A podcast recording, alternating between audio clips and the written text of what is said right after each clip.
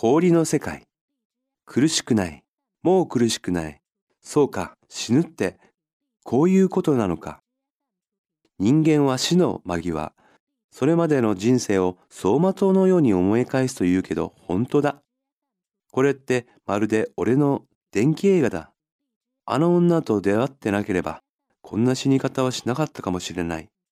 だけど、俺は後悔しない。彼女と出会ったことを待ってくれ。もう少しだけ見させてくれ。俺の人生に何か起こったのか。マギーは、走馬灯